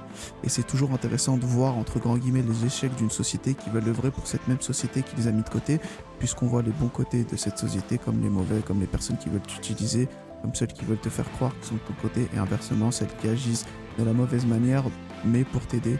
Enfin, voilà, j'ai mis ça en avant et j'ai prôné mon amour pour le manga et le cinéma avec cette vidéo. J'aurais voulu aller en détail, mais j'ai eu un peu peur parce que je me suis dit que c'était un sujet délicat, que potentiellement, soit je ne le maîtrisais pas, soit je pouvais faire peur à certaines personnes en me disant waouh, il va trop loin. Finalement, je suis resté euh, au trouble et les gens ont apprécié, ça m'a fait énormément plaisir. C'est la vidéo la plus travaillée de ma chaîne. Et voilà. elle est cool, je l'ai vue, elle est très très cool et euh, je suis complètement en phase avec tout ce que tu dis dedans. Mais euh, tu sais, euh, moi ça m'aurait pas choqué honnêtement que tu, merci. que tu pousses, tu pousses un peu le curseur un peu plus loin. Je pense que si tu as, une communauté, je pense, qui, te suit dans ce que tu fais, donc faut pas hésiter à prendre des risques.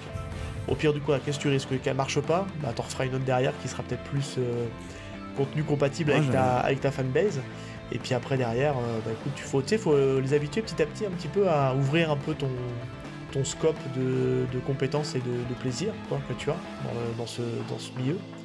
Et de dire que tu fais pas que du manga, tu as aussi d'autres passions que tu pourrais aussi transmettre par ta chaîne YouTube. Moi ça me choque pas, hein. il y en a plein de, personnes un peu qui font le même métier que toi, qui, ont diversifié un peu leur contenu et en, mettant par petites doses et finalement ça a pris. Hein. Et puis si ça prend pas, bah écoute, c'est pas grave. Hein. T'as au moins eu le mérite d'essayer. le faire à l'avenir. Eh ben merci euh, Luchisco. Euh, ben, encore une fois, ben, merci d'avoir accepté l'invitation pour parler de ce, de ce manga euh, Toff qui est cher à notre cœur, même si les souvenirs étaient un peu lointains, donc c'était pas toujours évident de se rappeler de tout parce que c'est il se passe quand même beaucoup de choses dans ces 42 tomes. Mais on espère en tout cas vous avoir transmis la passion et l'envie de découvrir, même si c'est difficile, on le rappelle, de découvrir Toff.